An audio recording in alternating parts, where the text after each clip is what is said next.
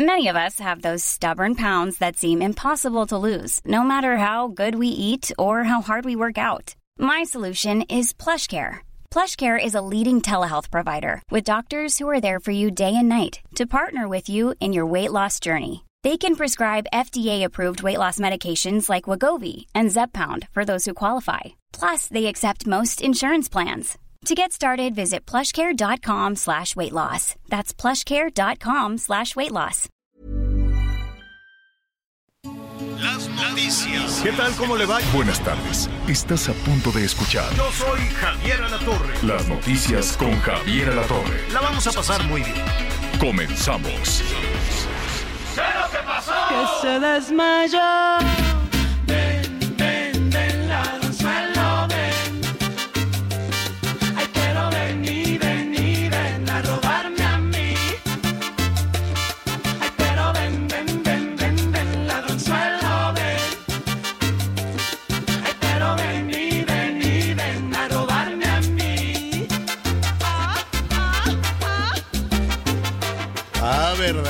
¿Verdad? ¿Qué dijeron? Van a empezar otra vez ahí haciendo corajes. Pero no, estamos bien y buenas. Y es la Julieta Venegas. Nunca me lo hubiera imaginado así. Ya ves que la me encanta Julieta Venegas.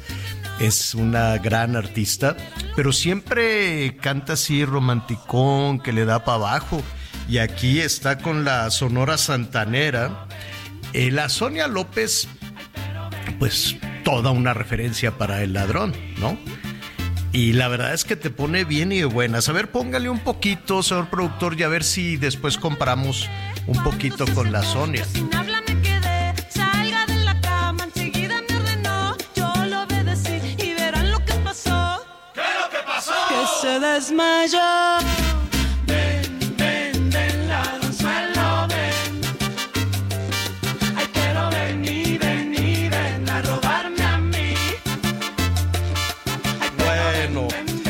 qué gusto, qué gusto saludarlo así con, con muchas ganas, con mucho entusiasmo. Un calorón. Bueno, no tanto, pero para, lo- para el estándar de la Ciudad de México, que no hay un solo ventilador y no hay un solo aire acondicionado. Hay muchas personas que, que nos visitan de pronto del norte o del sur sureste y dicen, ay, préndele al aire, préndele al cooler. No, no hay. ¿Cómo? No, no hay. Bueno, pues préndete el abanico. Tampoco hay. Y vamos a superar los 30. La sensación térmica será un poquito más alta. Yo sé, yo sé. Nuestros amigos, saludos allá a Chiapas, saludos a Yucatán, eh, saludos a, en Jalisco, Nuevo León, en fin, donde tienen estas altas temperaturas. Dirán, ah, ¿cómo se quejan allá en la Ciudad de México? Pero créame, ya 30 cuenta. Y si se sube al metro, la sensación térmica y la falta de ventilación, Diosito santo. Pero bueno, así con, con estas altas temperaturas, todavía vamos a tener un frente, un frente frío Sí, ¿qué? ¿Qué? Es el Frente Frío 50 y ¿qué? 51. Entonces, pero no, no van a bajar las temperaturas, nada más va a tener un poquito de, de lluvia en diferentes, en diferentes estados del país, y no un poquito, ¿eh? Habrá este, lluvias importantes, fuertes. ah, En un ratito más le voy a decir más El o menos lo que 53, dice. ¿no? ¿Es el cuál? 53 creo. Fíjate, yo decía que era el 51. Bueno, pues son un montón de frentes fríos. No van a bajar las temperaturas. Vamos a tener únicamente lluvia, lluvia importante y aquí pues un poquito de calor. ¿Qué creen? Estamos ¿Qué? completos hoy. Vas a ver. Ah, ¿qué es lo que pasó? vino Ay, Anita, no, no, no. vino Miguel, vino el a la torre que me estuvieron buleando por un video de, de Maduro que tiene un programa, así como la mañanera, Maduro también tiene su programa. Y entonces se puso a bailar y es mal, así como gobierna baila. así como gobierna ¿Quién le baila el dictador. ¿Qué qué? ¿Quién le dijo que baila a ese señor de veras? Bueno, pero pues les gusta y la gente, eh, eh, no, el presidente bailó, sí, entonces votemos por él. No, pues bueno, este, eh, tiene ahí también su, su programa. Bueno, no te oí, Miguelón. No, estamos aquí saludando. Te decía que sí, después de, de, tanta especulación y después de tantas cosas, finalmente ayer sale el presidente. Primero que nada, buenos días, buenas tardes en algunas partes del país. Pero aquí lo más sorprendente es que pues desmintió, pues no quiero decir a la mitad de su gabinete, pero sí a los hombres principales del gabinete. Ah, por lo, por el desvanecimiento. Sí, es cierto. Dijo que le dio un váguido. Es cierto tanto que lo estuvieron negando todos allí en Palacio. No es cierto, mentirosos, no se desvaneció. Al diario de Yucatán los, le, echaron a andar todos los bots, les decían que eran unas, bueno, una serie de cosas terribles y resultó que era verdad. Y entonces todos los que lo estaban niega y niegan, no, no es cierto, no le pasó nada, nomás hizo achú y ya. Y, y, pues qué bueno, qué bueno que salió el presidente a decir la verdad y dijo, ¿saben qué? Sí, estaba yo allí en el evento con los militares y entonces este, me fui de lado, como que me quedé dormido y me dio un váguido. Y entonces, pues la de Dios es grande, todos corrieron para acá, corrieron para allá, lo llevaban aquí, lo llevaban allá, todos con un gran hermetismo, porque no dijo ni Pío, ni el, ni el gobernador, ni los que allí estaban, ni vaya, ni los meseros del desayuno. Entonces, este, y pues todo, todo, una larga lista de funcionarios en Palacio decían mentira, no le pasó nada yo no sé por qué, qué tiene, o sea, como dice el presidente, pues sí, me desvanecí, me dio el váguido y ya estoy bien, ¿no? Que el váguido es igual a un desmayo, o sea, en el, en el diccionario eso dice. Entonces, ¿qué, ¿qué tiene de malo decir la verdad? Lo que pasa es que los políticos nunca, jamás dicen la verdad. Jamás. Imagínate que, que los pusieran a todos ahí en filita en, en la sección esta de las mentiras estaría interesante que dijeran, a ver, este secretario, este funcionario, este, eh, ¿no? Todos aquellos que negaban esa situación, miren lo que dijo el presidente, vamos a escuchar. Y ahí me hizo crisis porque se me bajó de repente la presión y estando en una reunión con ingenieros militares evaluando el tren Maya y con otros servidores públicos, pues como que me quedé eh, dormido, eh, fue una especie de váguido, hablando coloquialmente, y llegaron de inmediato pues los médicos y me atendieron, eh, no perdí el conocimiento, eh, sí tuvo esa situación de desmayo transitorio y eh, por la baja de presión. ahí está. ¿Qué hubiera pasado? Si ya lo sabíamos, si ya había circulado por todos lados esta versión que de pronto con tantos testigos pues era un tanto difícil de contener, había medios incluso, como el diario de Yucatán. ¿Qué hubiera pasado si lo dicen así? Pues sí, tuvo un desvanecimiento, pero ya está bien, le dimos el suero, le bajó la presión, pues con el COVID y, el cansancio y los calorones, pues le bajó la presión y le diagnosticaron el COVID. A ver, ¿qué tanto hubiera cambiado la situación? Creo yo que sería bueno, que sería interesante que los funcionarios, ¿no? Son, son, son un los políticos son un poquito como, como, como los maridos que andan ahí echándose una aventurita, ¿no? Lo niegan todo. O sea, los cachan con la fulana al lado y no, yo no, yo no era. No, ¿cómo no? Pues aquí está. No, yo no era yo, ¿no? Sí. Así, así lo, la, la, la, ¿cómo se dice? el manejo de crisis es niégalo todo. no, ¿sabes qué creo? Mira, fíjate que pues ahí estuvimos. Te voy a decir que hablabas del calor. Javier, pocas veces en mi vida he sentido que necesito huir. Ayer en Tella, que está a media hora de, de Mérida, de Mérida. donde está el tramo 3 del tren Maya que estábamos trabajando, 45 grados de calor. Así ¿Sabes qué? Tenía una cadenita de estas que usamos las, las, señoras, ¿no? Ahí una cosita, me la quité porque del sol me estaba quemando. El, O sea, y era un hilito.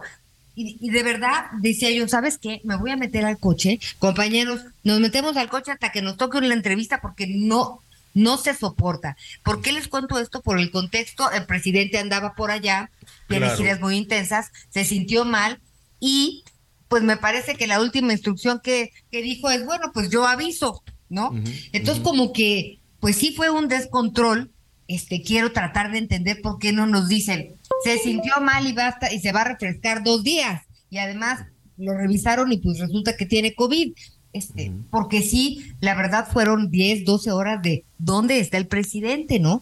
Este, y, y si el vocero dice que está allá, pero ya está aquí, pues sí es este, sí es delicado. Entonces me parece que entre el susto y, las últimas instrucciones, este, antes de, pues de, de relajarse y poder sentirse mal, el presidente dijo, pues yo, yo ahorita subo un tuit, ¿no? Mm, sí, pues, pues sí. Es lo único que yo podría entender que pudiera haber pasado, porque es, pues absurdo. Es, un tema de manejo de crisis que yo me imagino que en ese momento dijeron, pues niégalo todo en lo que investigamos, en lo que investigamos qué pasa. Saludos a Mérida, el Heraldo Radio 96.9 de la FM. Pero pues tarde que temprano, cuando se trata de servidores públicos, de presidentes, de primeros ministros, hasta de los reyes, tarde que temprano son figuras tan visibles, son figuras tan públicas, son figuras tan observadas, que tarde que temprano sale a relucir todo. Pues imagínate cuántos testigos hubo en el Váguido. ¿Cuántos testigos se imaginan que pudo haber desde todos, este, militares, invitados, hoteleros? El diario de, Yucatán, que no se les dijo nunca. Ah, pero qué pintos los pusieron. Ah, no. Les dijeron de cosas y mentirosos. Y, a ver, ¿para qué? Entonces digo que cuando hay personajes tan públicos, todos salen. Mira, por ejemplo, Juan Carlos, el, rey emérito, porque ya no es rey, ¿no? Ahora es Felipe. Sí. Este, pues ya lo cacharon que tiene además otra hija que andaba por ahí, una, una hija de una socialité española, ¿no? Tiene una hija este ya apareció con nombre y todo, se llama Alejandra, ella nunca reclamó ser la hija del rey, nunca reclamó absolutamente nada, llevó ahí toda, toda, este, toda su vida ajena, no fue y les dijo a, las infantas, ¿no? Oigan, pues resulta a Elena y a, Cristina, las infantas, pues yo soy hermana de ustedes, ¿eh? Y entonces a mí, yo también, nada, nada. Ella, este, pues por ahí tuvo un afer el rey y lo mantuvo pues en secreto muchos ratos con una, pues es una aristócrata y entonces este, española. Y eh, por, calculan que en 1980 pues nació el fruto de ese amorío, de ese amorío de ese affair, de ese extramarital. El rey es muy enamoradizo. Y entonces nació la niña, Alejandra, y ella, pues su mamá era pudiente, no necesitaba ninguna cosa.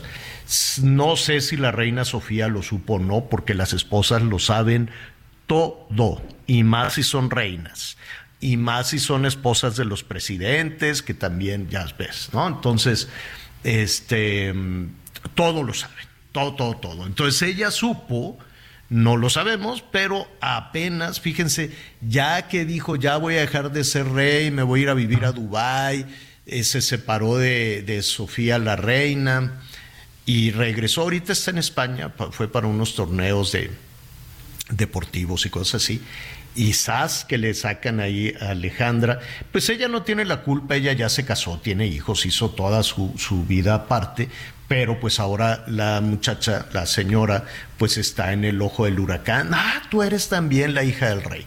Todos se lo sacan. Ah, le han sacado varios hijos porque Juan Carlos, Juan Carlos I, pues era muy enamoradizo. Y estoy revisando y ya, de ahorita nos vamos a, los temas, ya que estamos en niégalo todo, en el proceso de niégalo todo, ¿Qué crees? ¿Quién, ¿A quién crees que les, Anita Miguel, que le están sacando también una criatura extraoficial? No, no, no, no, no sé. a otro famosísimo. Me estás asustando.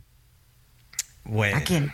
Mira, la semana que entra les encargo el negocio porque me invitaron a un baile. Me invitaron al baile de coronación en, en Londres. Entonces ando viendo si tengo que ir de traje o, o cómo está, o de no sé. sombrero de copa, a lo mejor. No tengo ni idea, pero pues voy a ir al baile. Bueno. No me invitaron los reyes, me invitaron aquí a hacer la transmisión. Entonces, este, ¿cómo se llama? Pues estoy acá revisando una serie de cosas. Y hay un cortejo entonces, en este, en este cortejo, em, eh, pues van todos los niños. Pues se presentan varias, no todos los niños van eh, integrantes de la familia real, todos van atrás de la carroza, y entonces dijeron, ¿y este niño? Ah, pues es el hijo de, de una señora aquí de la Casa Real, un poquito alejada. Ah, ¿y va a desfilar el niño? Sí.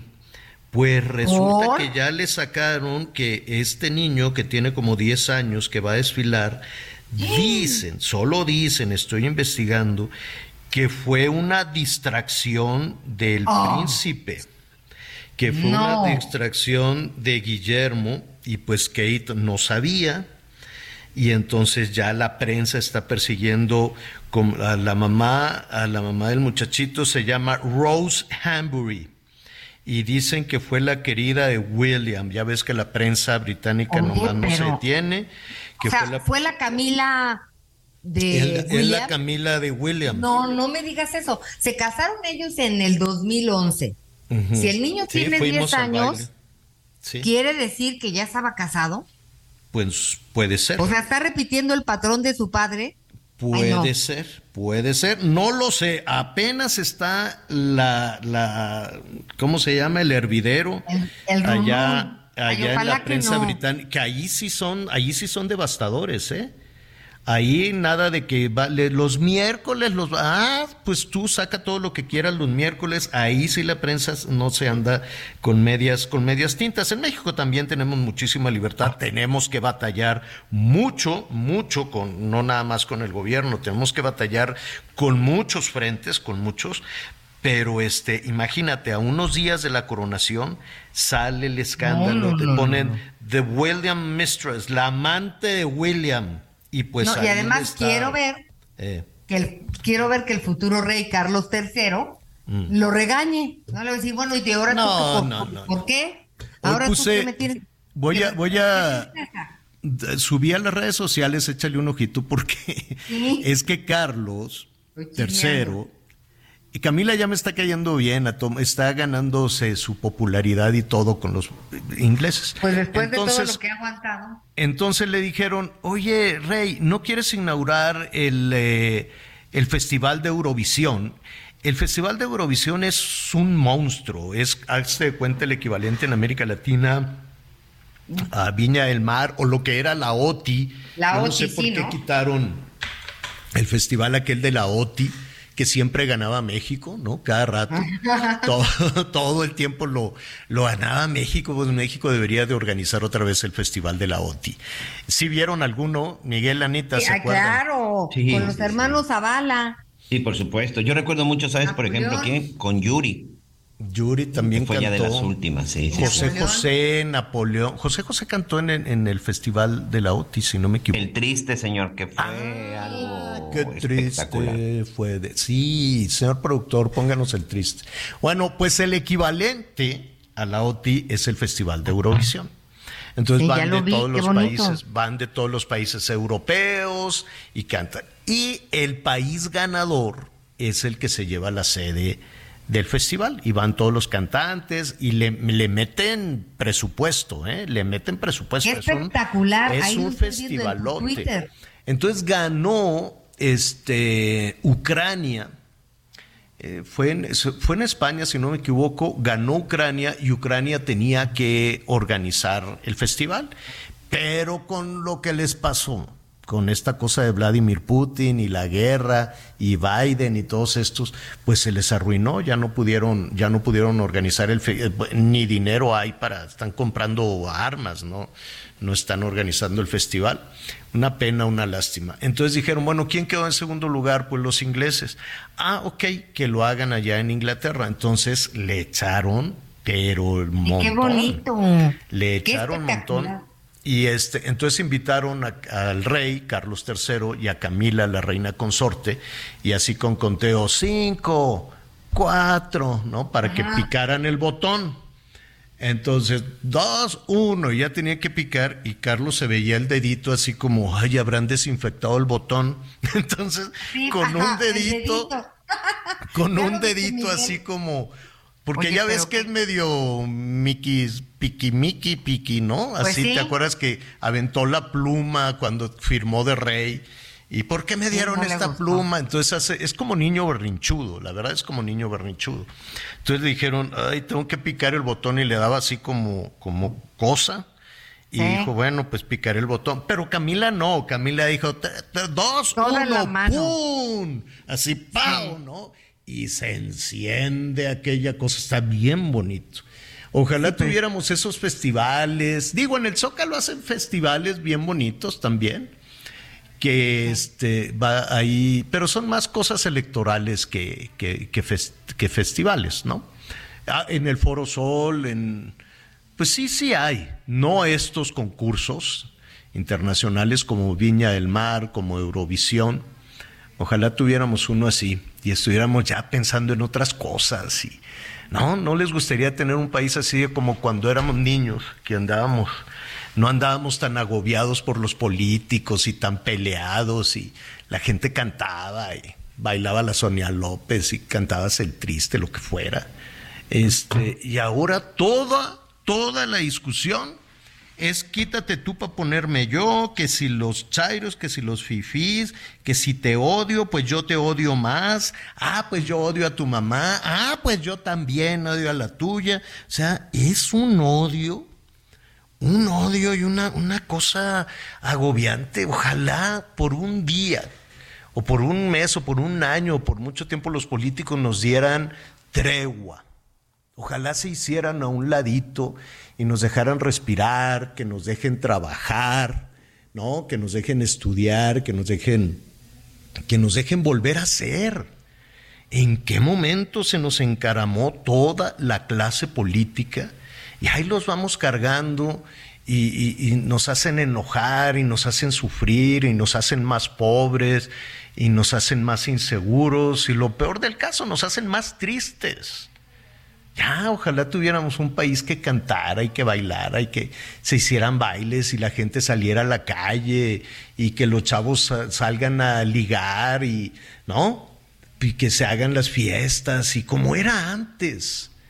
¿En qué momento los políticos nos robaron el país? Qué cosa tan triste, qué cosa tan fea. Pero bueno. Son las novedades, eso es un poco lo que ha pasado. Le adelantamos rápidamente antes de irnos al corte porque nada más en el saludo se nos va la media, la media, la media hora, pero no importa. Tuxla Gutiérrez, Heraldo Radio 88.3, Oaxaca 97.7 de la FM en el Istmo, en el 106.5 de la FM con unos calorones impresionantes. Bueno, muy bien, vamos a estar hablando al ratito de algunas de las decisiones justo que están tomando por ahí algunos políticos y que nos pueden afectar. A ver, por ejemplo, ustedes han ido, Anita Miguel, a un todo incluido, quiero suponer. sí. ¿No?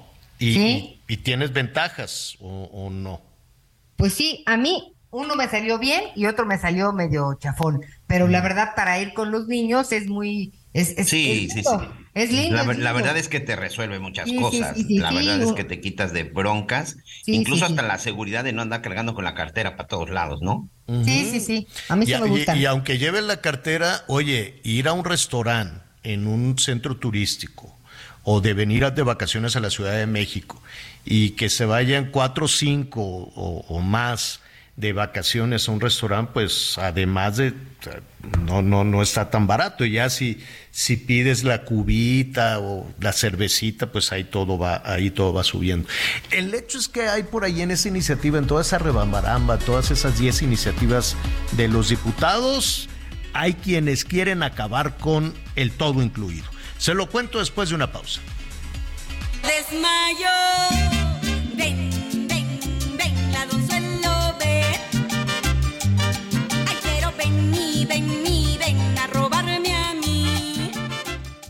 Conéctate con Javier a través de Twitter, arroba javier-alatón. Sigue con nosotros. Volvemos con más noticias. Antes que los demás. Todavía hay más información. Continuamos. Unirse al obradorismo no fue fácil para Fatlala Cabani. Tenía señalamientos, ¿no? Por haber, eh, haberme negado a sumarme a la andanada del propio PAN y del propio Fox en su momento. en contra de Andrés Manuel. Ahora, como secretario de Desarrollo Económico de la Ciudad de México, reconoce su más grande desafío. Fueron diálogos fuertes, ríspidos, desconocíamos qué iba a suceder y conforme íbamos conociendo el comportamiento del virus fuimos tomando decisiones. Pero también ve al futuro. Yo soy soldado de la 4T. Muchos me han dicho para acá, para allá, por aquí, por acá. En perfiles CDMX de Heraldo Media Group, Fadlala Cabani, secretario de Desarrollo Económico de la Ciudad de México. Este jueves, 12 horas, reporte H, solo por Heraldo Televisión. Las noticias en resumen.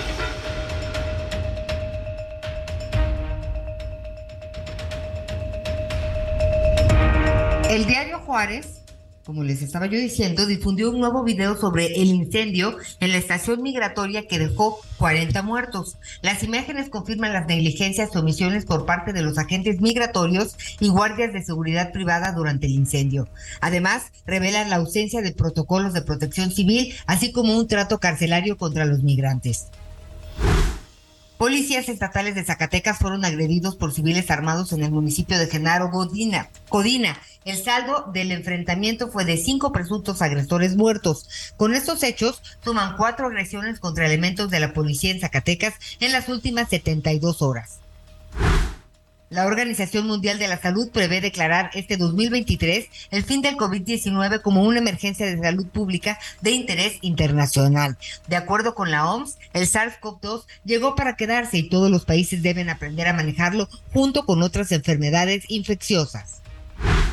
Hoy el dólar compra en 17 pesos con 50 centavos y se vende en 18 pesos con 50 centavos. Bueno, eh, qué bueno que ya, qué bueno que ya está bien el presidente, qué bueno que ya se está recuperando, pero mire, mientras andábamos en esta, en esta situación con el reflector puesto ahí en, en Palacio Nacional, pues había una actividad frenética en la Cámara de Diputados, absolutamente frenética, con estas eh, iniciativas que se aprobaron con rapidez, ellos le dicen fast track. Eh, hay de todo en, esta, en este tema, al ratito lo vamos a ir detallando. Ayer hablábamos del insabio y vamos a hablar precisamente de todas estas disposiciones que, que están afectando pues también la promoción o el desarrollo turístico, en fin. Hay, bueno, la desaparición, ayer decíamos la desaparición de CONACIT, surge una nueva instancia, pero eh, ha llamado muchísimo la atención la letra chiquita en esa iniciativa que se aprueba sin la revisión de los de las legisladoras, de los legisladores, se la ponían, ni, siquiera les decían, bueno, aquí va con una dispensa de discusión y vámonos, acéptala. Y bueno, eh, llama poderosamente la atención que sean las Fuerzas Armadas quienes van a tener un papel preponderante en, en los temas científicos y en la inversión en ese sentido. Yo no, no, no veo un país que se le entregue tanto, se le entregue el turismo, el espacio aéreo, los trenes, los hoteles, las construcciones y ahora también el conocimiento, el desarrollo científico.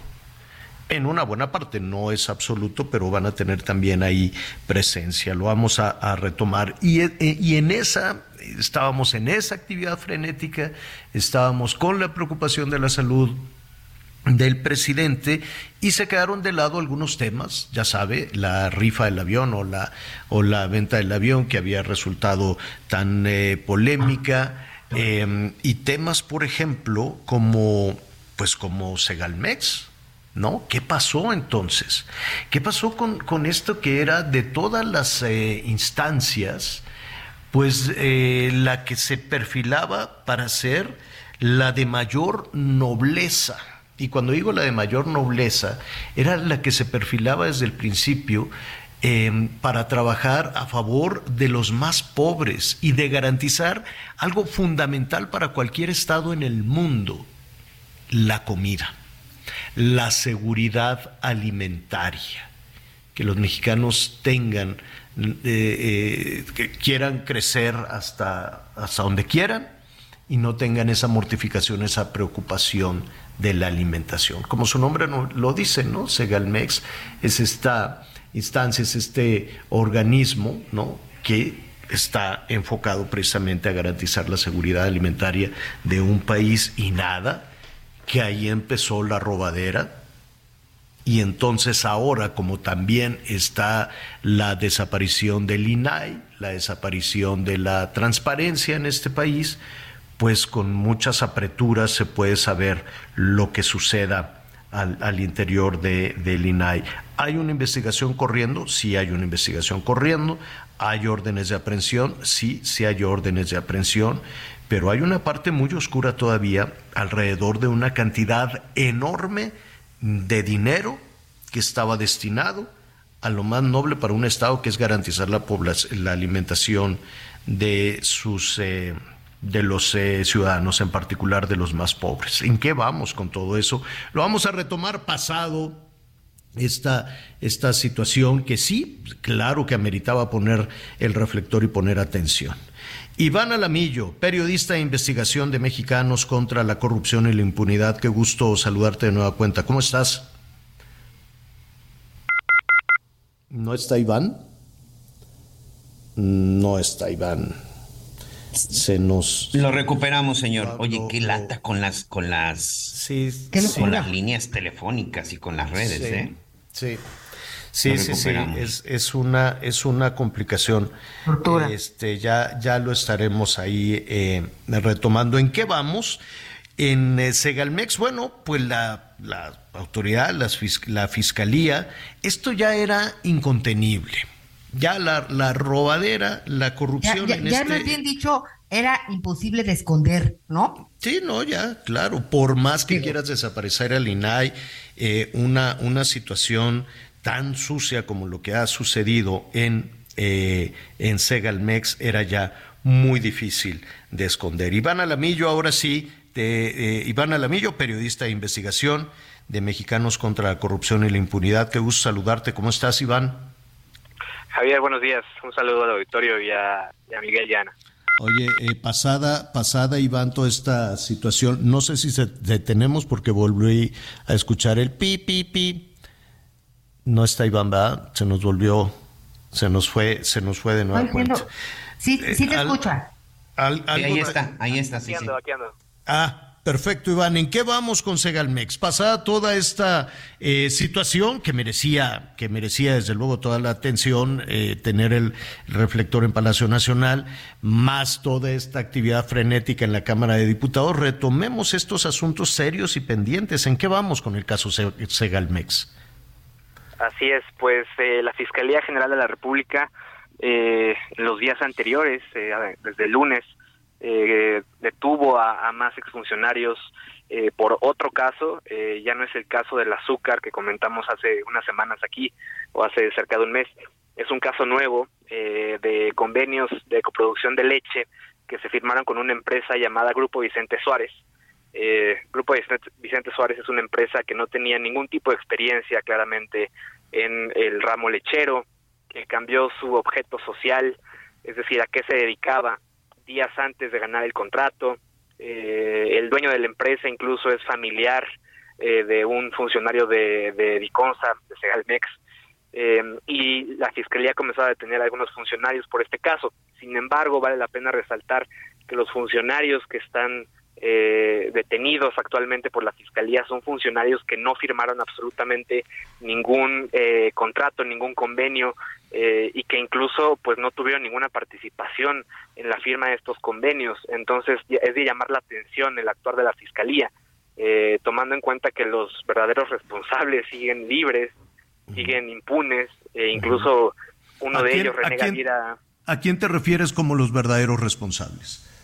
Eh, pues esos convenios eh, los firmaron dos funcionarios, uno de ellos es René Gavira, el director de finanzas de Segalmex, y el otro de ellos es Manuel Lozano, el exdirector comercial de Segalmex. Ellos dos siguen eh, pues libres, René Gavira incluso está prófugo, porque la Fiscalía General intentó detenerlo y ya no lo encontró en ninguno de sus domicilios. Eh, y en cambio pues están pagando los platos rotos estos funcionarios que, que ni siquiera formaban parte de la estructura de, de Liconza, algunos de ellos, ¿no? Ahora me llama me llama la atención las eh, los montos em, en los que finca la, la, responsabilidad o presunta responsabilidad, ¿no? Por los montos de este desfalco. 100 millones, 142 millones, 200 millones, que son cantidades enormes, ¿no? Son, son, son cantidades eh, enormes de dinero.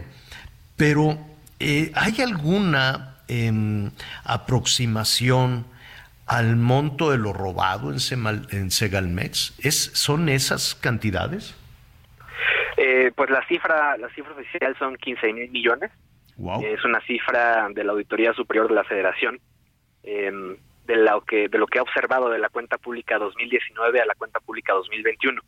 Eh, el otro día en la mañanera un, colega de proceso eh, le mencionó esta cifra al presidente y el presidente, eh, pues muy enojado, dijo que, que no, que esa no era la cifra real.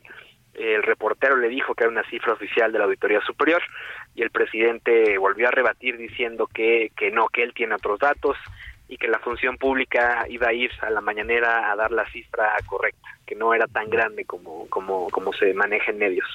Sin embargo, pues esta, esta cita del secretario de la función pública nunca llegó y, el presidente pues nunca, nunca dio el dato que según él es el correcto. Ahora, en, en, toda, en todo este tema, en toda esta historia, eh, el tiempo, pues ya estamos prácticamente en las campañas, ya estaremos entrando a procesos de toma de decisiones. Hay muchísimas decisiones que se han tomado, valga la redundancia, eh, que se han tomado en las últimas horas en, en, la Cámara de Diputados y de pronto todo va a una velocidad impresionante. Y además está la intención, aunque surgió por ahí un, un amparo, este, está la intención de que el INAI se quede o en el limbo o paralizado o se acabe con el INAI, con la transparencia. Esto, desde tu punto de vista o desde tu trabajo como investigador, nos dejaría sin saber qué pasó en Segalmex. Eh, sí, definitivamente. Yo, yo te puedo decir que en los últimos dos años, eh, gran parte de lo que hemos publicado en Mexicanos contra la Corrupción ha sido gracias eh, al INAI, gracias a, los, a las resoluciones del pleno del INAI. Eh, algunas veces Segalmex eh, nos estaba negando eh, información y nosotros impugnamos la respuesta de Segalmex y el INAI falló a nuestro favor. Sin esos fallos, los periodistas y la sociedad en general, no solo los periodistas, pues quedamos en, en indefensión, en una opacidad tremenda, en una serie de decisiones unilaterales eh, que las dependencias podrán tomar para negar información usando cualquier pretexto. Eh, y pues esto es gravísimo, ¿no? Que, que, el presidente crea que el INAI no sirve para nada, cuando gracias al INAI nos hemos enterado de tantos casos de los que él ha, eh, pues, se ha servido para construir capital político, como la Casa Blanca, como la estafa maestra, como la Operación Zafiro. Esos casos sin el INAI no jamás hubieran visto la luz, y es lo mismo en el caso de Segalmex. Lo, lo que pasa aquí es que quizás al presidente ya no le gustó mucho que, que el INAI pues esté ayudando a, revelar eh, las corruptelas de, su gobierno. Mm. Pues, eh, ¿qué, qué, cuál es tu, cuál es entonces tu pronóstico? ¿Hasta dónde crees, o de acuerdo a la investigación que hace Mexicanos contra la Corrupción y la Impunidad, que nos quedaremos en el caso Segalmex? Pues mira, hasta el momento la Fiscalía General únicamente está yendo por funcionarios de, de jerarquía media y baja, eh, y algunos de ellos pues completamente inocentes. otros de ellos que tuvieron que firmar oficios porque no los despedían, los obligaban a firmar oficios eh, y pues el director general eh, sigue despachando no en, en gobernación Ignacio Valle eh, el presidente lo defiende en las mañaneras dice que Ignacio Valle es un hombre íntegro a pesar de que bajo su mandato desaparecieron 15 mil millones de pesos eh, y los otros peces gordos René Gavira Manuel Lozano etcétera siguen en libertad entonces si esto sigue el curso que tiene hasta el momento pues va a quedar en la impunidad total pues estaremos atentos a, tu investigación, Iván. Em, y sí, escuchándote me quedo, eh, me, me, acordé que la justificación es que no era responsabilidad del titular, sino de unos priistas malosos que se le colaron. Pero, pues, ¿quién no tiene un pasado priista en la actual administración? ¿No? Claro, el medio gabinete no tiene un, pasado priista. Iván Alamillo, periodista de investigación de Mexicanos contra la Corrupción y la Impunidad. Muchísimas gracias. A ustedes un saludo. Gracias.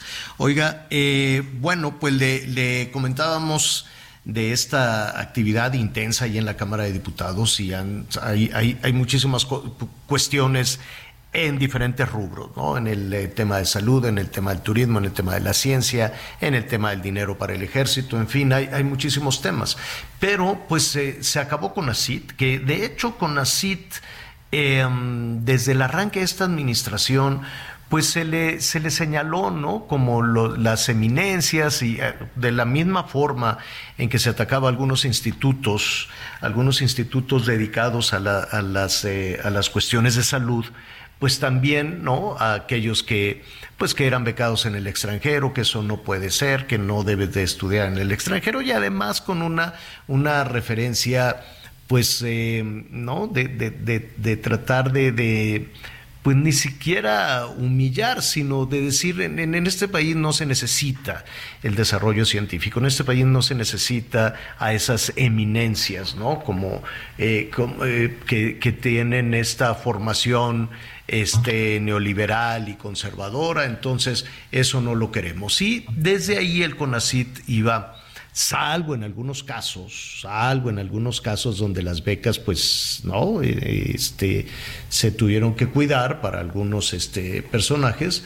Este, en todo lo demás iba un poquito, un poquito menos. También los, los ataques a la UNAM, los ataques al CIDE. Lo único que creo Anita y Miguel, corríjanme si me equivoco, creo que habían presentado pues unas vaciladas, ¿te acuerdas que eh, pues con nombres de, los respiradores, estos los eh, respiradores que fueron y los presentaron y era pura piña, no pudieron. Luego la vacuna patria.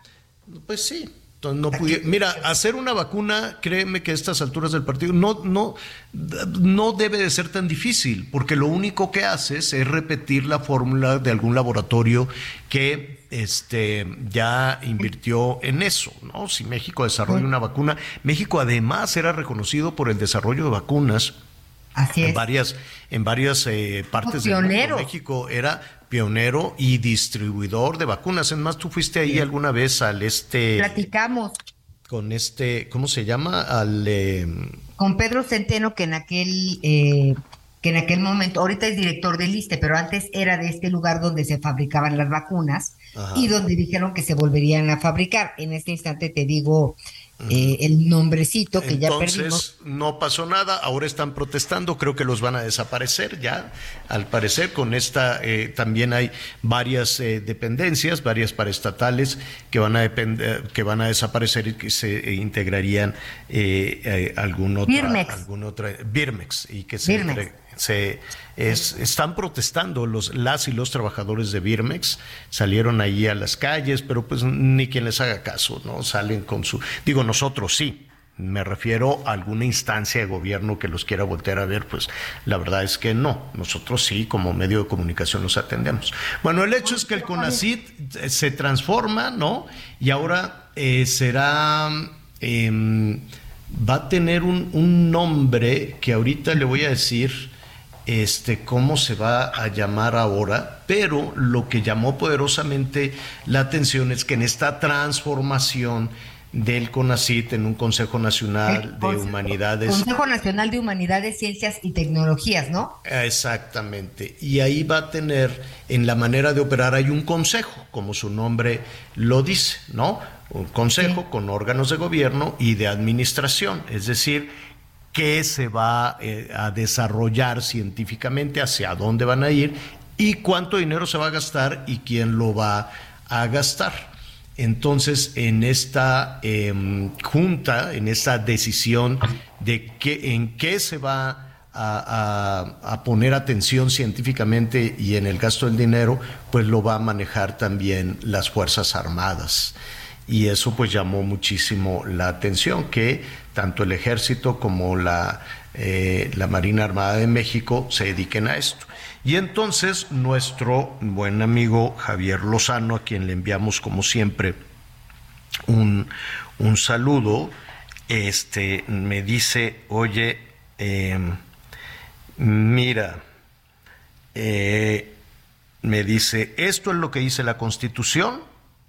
A ver si, si tiene tiempecito, porque anda siempre con una agenda muy, corrente, muy correteada. Javier Lozano me dice, esto es lo que dice la Constitución en el artículo 129. En tiempos de paz, que es este en nuestro país, ninguna autoridad militar puede ejercer más funciones que las que tengan exacta conexión con la disciplina militar. Eso dice el artículo 129. Entonces, pues aquí ya pues estamos en, problemas. No es nada personal, el ejército hace unas tareas impresionantes, la Marina nos ayudan siempre, Miguel, en, en cuestiones este, de, de, los desastres naturales y los vemos eh, trabajando, es decir, hacen un trabajo extraordinario en tiempos de paz, pero los, los que les competen, ¿no?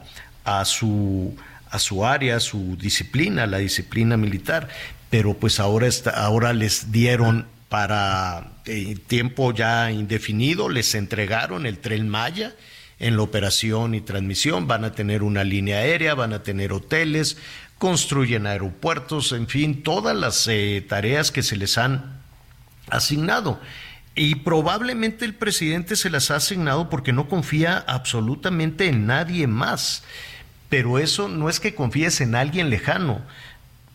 Creo que hay una confianza un tanto minada en torno al resto de, de, tus, eh, de tus funcionarios, porque, em, por ejemplo, el tema de la Guardia Nacional, Anita, Miguel, que eh, la sentencia desde Palacio Nacional es si no la maneja el ejército, aquello se va a podrir, ¿no? Si no la maneja el ejército, aquello va a ser una robadera y los van a infiltrar los malos. Pero, pues quien, quien la, la parte civil también es tu gabinete, es decir, la parte civil es Rosa Isela. ¿Eso quiere decir que no tienen confianza en Rosa Isela? No, me, yo creo que este en Rosa Isela sí tiene confianza como, como Rosa Isela, pero hablando de la seguridad, pues por lo pronto el presidente quería que todo estuviera este, bajo el control de, del ejército, que verdaderamente es increíble eh, todo lo que tiene que hacer el ejército. O sea, el tren Maya lo acaban de, lo terminan de construir y pasa a, en operación a manos del ejército. el, que le tenga, el que le tenga confianza por su amistad, por y a mí Rosa Isela me cae a todo dar, ¿eh? En mal la vamos a invitar, pero que le tenga confianza por su amistad, porque han trabajado juntos durante mucho tiempo, me parece muy bien pero que no le tengas confianza en, en, la tarea que le asignaste como secretaria de Seguridad Ciudadana, pues sí llama la atención, porque si le tienes confianza en la tarea que le asignaste, pues le dices, toma, tú encárgate de traer cortitos a todos los de la Guardia Nacional y que no se te vaya a infiltrar ningún maloso. O, o, como le pues tienes confianza como amiga, pero no como funcionaria. Pues eso. Más bien creo que no es falta de confianza en Rosa Isela, en mi interpretación, sino es aglutinar en un solo cuerpo, pues todo lo que sea eh, pues, fuerza, ejército, seguridad. Mm, pues pero, pero la constitución, porque además Javier pero la constitución dice otra cosa, Anita. La constitución dice otra cosa. Entonces, ¿Quién, dijo que ya, ah, no me digas que ahora le vamos a hacer caso a la ley? ¿Quién fue el que lo dijo? Porque pues digo, así ya estamos viéndonos, Javier. Ay, Anita. Pues, Ay, Anita. bueno. Saludos, Javier Lozano, muchísimas gracias. Dice que el marido infiel, habla aquí, del marido infiel, dicen que aunque te agarren con confeti en los calzones, hay que negar la fiesta. bueno, ay, ay, ay, vamos, eh, vamos rápidamente a hacer una pausa y volvemos de inmediato. Ahorita me expliques lo de los calzones.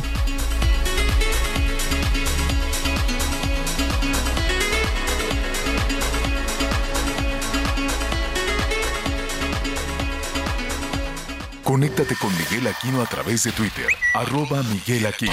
Sigue con nosotros. Volvemos con más noticias. Antes que los demás. Todavía hay más información. Continuamos.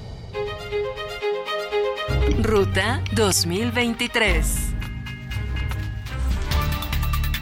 La candidata de la Hey, it's Ryan Reynolds and I'm here with Keith, co-star of my upcoming film If, only in theaters May 17th. Do you want to tell people the big news?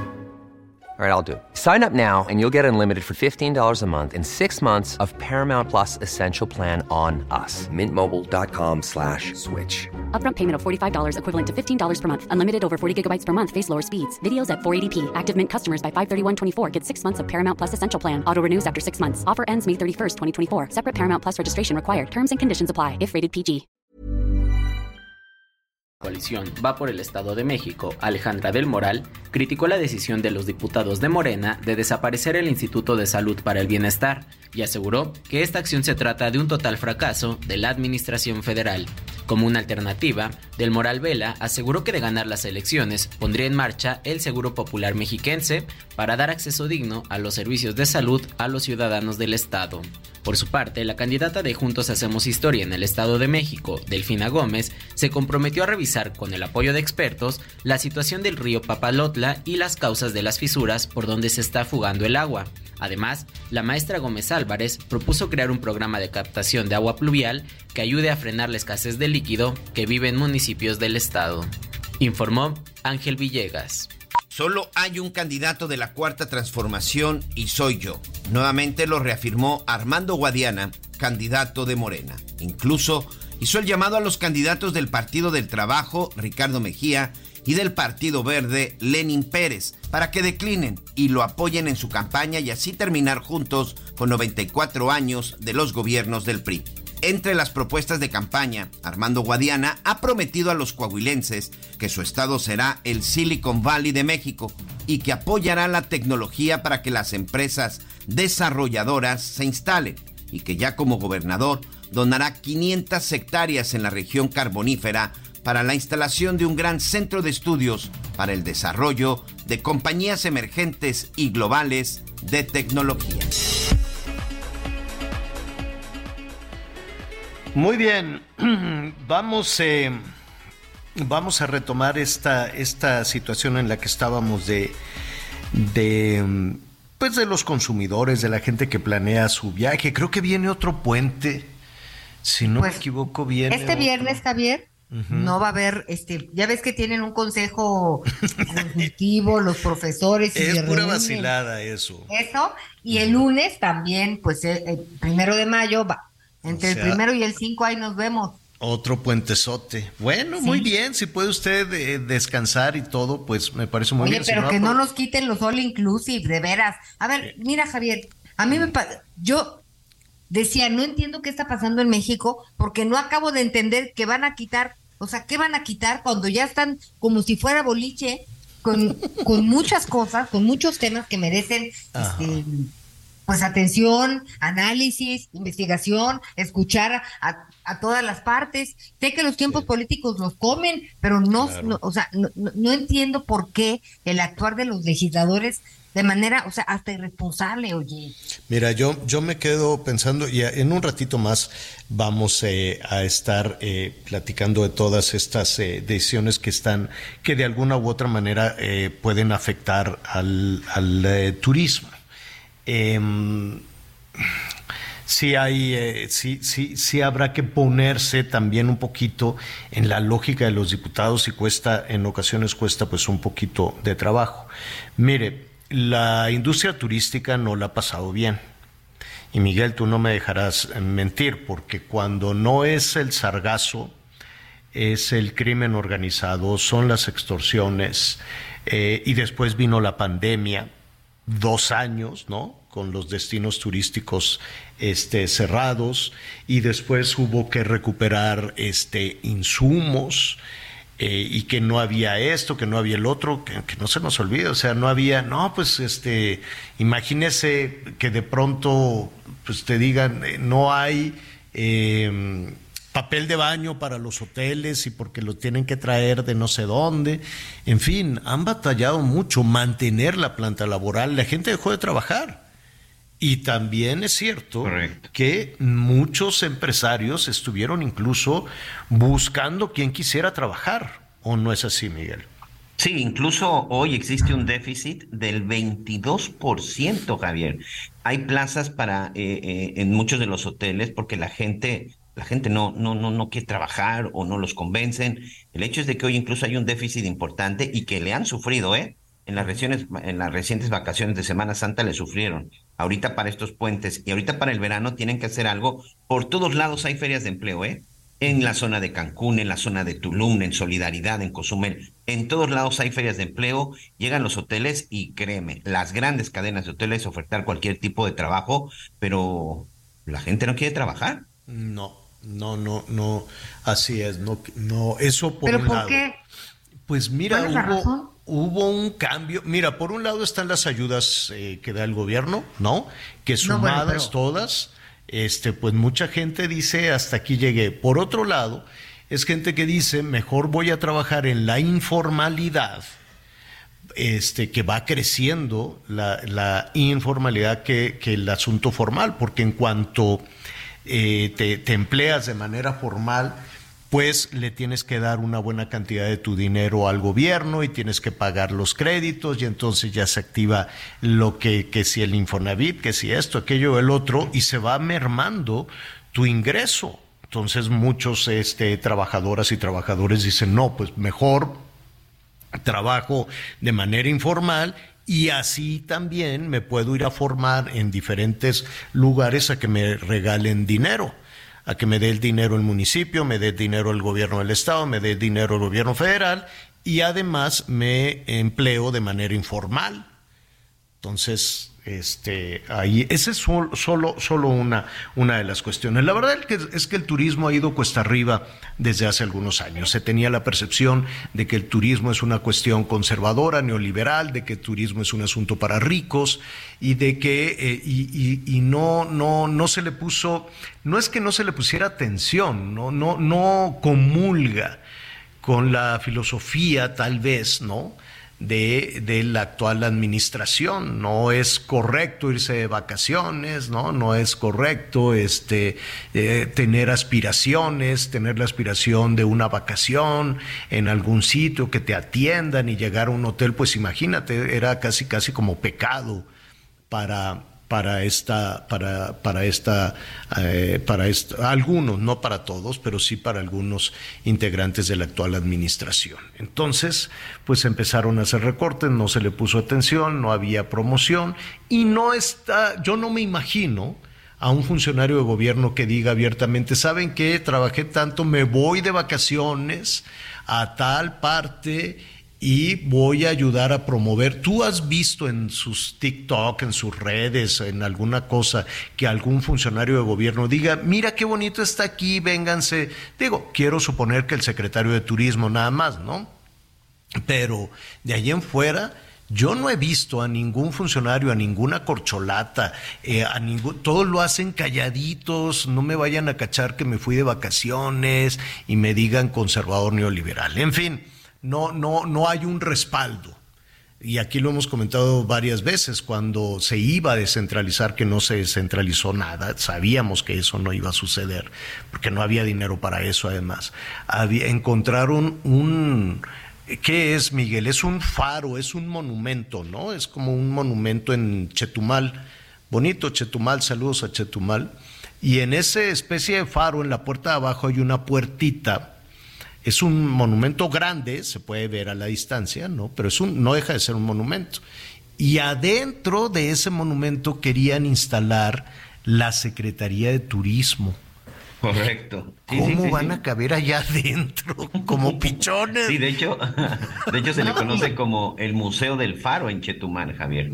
Este sí es un atractivo, pero sí, es literal es un faro. Es un, faro que sirve para los barcos y toda esta situación. Pero con tal de quedar bien, así, no, no vamos a gastar nada y como quiera, ahí nos acomodamos todos como pichones y de ahí ya sacamos la, la chamba. Y no, pues no pasó nada, luego vino toda una situación difícil con un subsecretario que luego lo corrieron y luego se metió en una serie de problemas con los vecinos, en fin que el turismo va batallando. Uno, por las decisiones formales, oficiales, otro, pues por las condiciones de pandemia, por las condiciones de naturaleza, por las condiciones de extorsión, por los temas de inseguridad y por la percepción y por los llamados que en muchas ocasiones hace el gobierno de los Estados Unidos que eh, sí o sí es el principal generador de turismo extranjero para nuestro país. Así es que las cosas no van bien. Y en, y en eso andábamos cuando en la Cámara de Diputados se aprobó entonces reformas que este pues mire por lo pronto hay una especie como de fideicomiso. De lo que se trata se lo digo a grandes rasgos en esta ley federal de derechos y hay otra cosa que se llama ley general de turismo es crear un fideicomiso el 80% de lo que dejen los extranjeros, que de lo que dejen los turistas, que es una cantidad importante de dinero, que en México, como en cualquier otro país del mundo, se pagan unos impuestos por visitarlos, el 80% se va al ejército o básicamente se va para terminar el tren Maya y el otro 20% se iría a la migra, a las estaciones, esas oscuras estaciones migratorias y entonces qué va a pasar con el turismo. En fin, son algunas de las decisiones que se han eh, tomado y vamos a platicar cómo se ve el escenario, cómo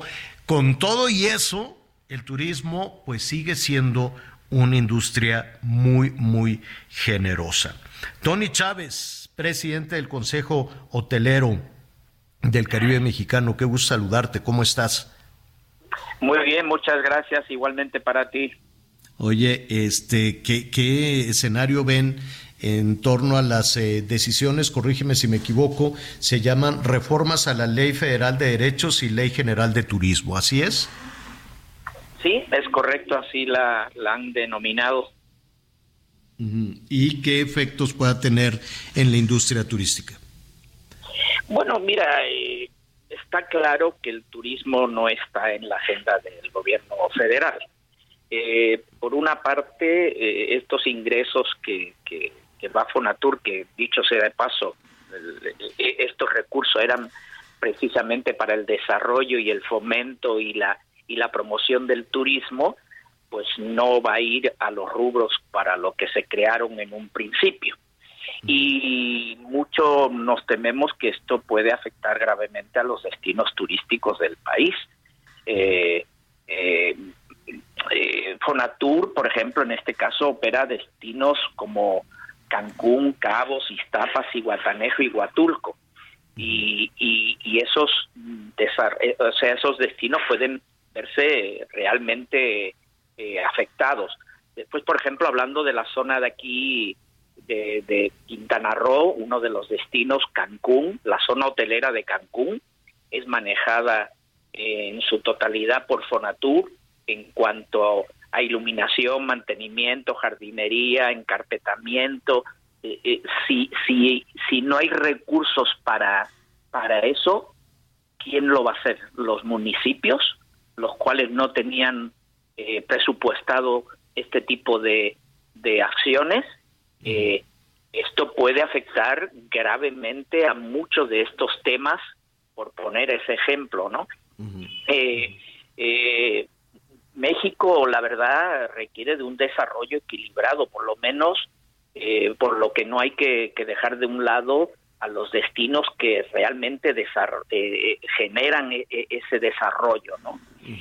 y, bueno, sí es un tema preocupante. Eh, hay otros temas mm, también, eh, hablo a nivel nacional, pero en lo que a mí me corresponde de aquí del Caribe mexicano, por ejemplo, nosotros la carretera federal que une 11 destinos turísticos del norte al sur de Quintana Roo, eh, la carretera que en un principio el tren eh, Maya iba a ir por ahí, se hicieron obras que quedaron eh, inconclusas al, cambiar el trazado, ese, ese, ese arreglo de la carretera con dos socavones que llevamos más de tres años, la responsabilidad se le traspasó de la SCT a Fonatur. si Fonatur no tiene recursos para eso, ¿quién lo va a hacer? Vamos a dejar una vía tan importante como es la única vía que conecta esos 11 destinos sin, sin arreglar porque la SCT no tiene el presupuesto. Entonces hay un ni, ni, Fonatur ni ni la SCT, pero no puede la gobernadora arreglar eso. Bueno, es uno de los puntos de la agenda que nosotros tenemos con ella. Hay un compromiso no solo con la gobernadora, que, que sí fue consciente de esta solicitud, sino con el propio Fonatur. Nosotros tuvimos varias reuniones donde el director de Fonatur, Javier May, se comprometió eh, con todo el sector, no solo con el sector hotelero, sino turístico en general, mm. en que esa vía iba a ser arreglada, eh, iniciando aproximadamente a final de este verano porque habían otras obras en proceso que son las que conocemos en Cancún y para no afectar la vialidad eh, tan importante, ¿no? Pero, pero hay un compromiso, pero al oír esto, pues lógicamente no, nos deja en la duda, ¿no? Claro. Oye, estamos, eh, estamos platicando con Tony Chávez, presidente del Consejo Hotelero. Dime, dime algo, Tony. Em, ¿Es verdad que hay, eh, ¿qué, ¿qué, es lo que se ha planteado respecto a este plan que muchas familias mexicanas conocen del todo incluido? Mira, eh, eh, sin perder de vista que el derecho de la libre competencia nos ampara, ¿no? Mm, en, la Constitución eh, política de los Estados Unidos mexicanos, se violan los artículos, en este caso 5 y 9, ¿no? Eso para empezar. Después, esto se basa en un informe que se hizo hace 15 años, pero no solo hace 15 años, sino que se hizo sin una base y un estudio serio, lo cual me parece bastante eh, fuera de lugar el que se tome y se y se dé una, unas conclusiones que no se hagan eh, realmente con un estudio serio. Pero pero esa conclusión esa conclusión a dónde a, a dónde lleva Tony a acabar con el todo incluido. Mira, no es eso lo que ellos presentan a la Cámara de Diputados es como una, una ley de transparencia. Eh, ley de transparencia, ¿en qué sentido? Porque todavía no entendemos eso. En, basándose en eso y en que el todo incluido afecta a las micro y medianas empresas, empresas incluso con cierres y quiebra de muchos de ellos, cosa que está totalmente fuera de la realidad. Si algo se está haciendo en este estado es abriendo cada día más restaurantes, más comercios que van alrededor de una industria tan fuerte y tan importante para, para México en general como es el sector turístico. Mm. Eh, eh, eh, antes de la pandemia, el 42% de los ingresos totales venían de, de, de turismo, de todos incluidos. Y hay sitios, como por ejemplo, eso es a nivel nacional, en Quintana Roo, algunos casos eh, son el 60 y casi 4%, en Nayarit, por ejemplo, casi el 47%, y, y, y, se basan en que, como decía, de cierres y afectación de pequeño y mediano. Eso no es cierto. A, ver, déjame entender, eh, perdón que, que, te interrumpa, Tony, déjame entender. Lo que, ah, lo, lo, que se dice en este en este proyecto, en estas eh, reformas a, la Ley General de Turismo, es que eh, los paquetes de todo incluido afectan a los negocios de afuera, los restaurantes de afuera o algunas otras actividades fuera del hotel, porque la gente lo tiene todo pagado y porque ya todo lo consume adentro del hotel. Así es, esa, esa grandes rasgos la, la, la, preocupación que tienen ahí algunos legisladores. Pero ese señalamiento llevaría a, a que ustedes estarían obligados a qué cosa? Bueno, ellos se basan en eso y que quieren eh, transparentar el costo de cada paquete con los clientes de qué cuesta cada cosa que se le ofrece al cliente y que se transparente. Eh, mm, ¿Y eso no se puede y eso no se puede hacer?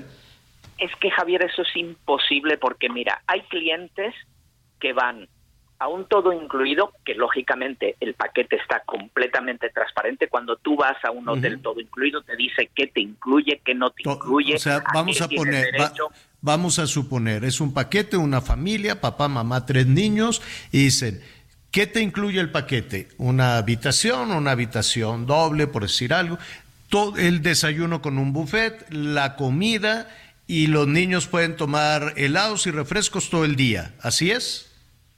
Bueno, es eso y muchas otras cosas. Sí, por eso, por decir, por decir algo, ¿no? Por, es, es mucho más amplia la oferta de actividades, actividades acuáticas, en fin, todo lo que te ofrece un destino, pero para por, por cuestión de tiempo. Y, y, y, tú ya sabes, tú pagas por eso.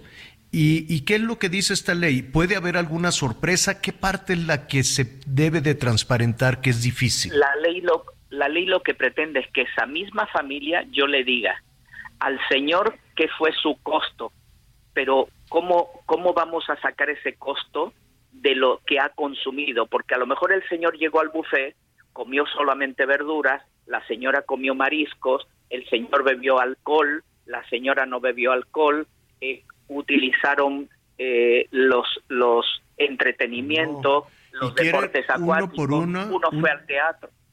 Uy. ¿Perdone? Sí, sí, cosa por cosa, tanto de la lechuga, tanto del helado, tanto del tequila. Es, ¿Cómo vamos a...? E, es imposible, no hay manera humana. Y aparte, las tarifas son dinámicas. Hoy en día, eso de, de hace años que era una tarifa única, las tarifas hoy en día son dinámicas, cambian a diario e incluso en el mismo día cambian a veces varias veces. Entonces, ¿Y en qué están, que ¿En qué están en este momento? ¿Lo, lo están obligados a hacerlo? ¿No, ¿No lo van a hacer? ¿En qué, ¿En qué se quedaron? Eso pasó por la Cámara de Diputados y tenía que ser aprobada en, en eh, por los eh, senadores, ¿no? En, en este momento nosotros tuvimos una reunión, eh, lógicamente, con, con organismos como el mismo CENET, nosotros, las diferentes asociaciones, Tuvimos una reunión como Consejo Hotelero del Caribe con la gobernadora del estado y el secretario de Turismo estatal, donde hicimos este planteamiento y entendieron perfectamente a lo que nos referíamos. Y vía eh, la gobernadora se solicitó al secretario de Turismo que hiciera este análisis junto con, con lo que nosotros le, le, dimos de información para que sensibilizaran al Senado y, al y a los propios diputados de que esta ley es imposible de cumplir. Hasta el momento, eh, hoy precisamente el secretario de Turismo, Bernardo Cueto, me llamó diciendo que no se iba a pasar al Senado a, la aprobación porque hay que hacer un estudio y, que vean lo que estamos exponiendo eh, sí se, está frenando de momento y, y, procuramos de que sensibilizar porque lógicamente hay una comisión de turismo en el Senado, eso entró por la comisión de economía, no de turismo, la de hacienda y, bueno, de hecho no no tiene ningún sentido, lo veamos por donde lo veamos. Claro, tienes toda la razón. Esto sin tomar en cuenta, Ajá, dime. Esto sin tomar en cuenta de que generamos mucho más los todo incluido en temas, por ejemplo, de abastecer en, tipo abarrote, frutas, verduras. Hay un sinfín de empresas que, que se crearon y que viven tanto pequeñas, medianas como grandes de los todo incluido. Entonces eso y a las empresas eso es totalmente fuera de lugar. Tenemos un minutito más, Anita Lumelí. Nada más quería que nos dijera, Tony, por favor, sí o no. ¿Los mandaron llamar, les consultaron, les preguntaron su opinión o los escucharon en algún momento? Eh, nosotros, como dije ante Ana María, eh, eh, solicitamos en nuestra primera reunión como Consejo Hotelero a la gobernadora y el secretario de y le hicimos una exposición y le mandamos por escrito todos estos puntos totalmente desarrollados con datos y con eh, los conceptos del por qué y, y, sí nos escucharon en esa reunión y de ahí partió lo que dije anteriormente de que se llevara esto a los diputados y al Senado para parar la, la esta, Pues- esta Veremos, veremos qué es lo que sucede, Tony. Por lo pronto, pues eh, viene un, un fin de semana largo que esperemos que sea de beneficio para todas las trabajadoras, trabajadores, prestadores de servicios en esta industria tan compleja. Tony Chávez, gracias. A ti Javier, Ana María, gracias Miguel. Gracias. Bueno, pues eh, vamos a hacer una pausa rápida, volvemos. Con limón y sal, yo te quiero tal y como estás, no hace falta cambiarte nada. Yo te quiero si vienes o si vas, si subes y bajas, si no estás seguro de lo que sientes.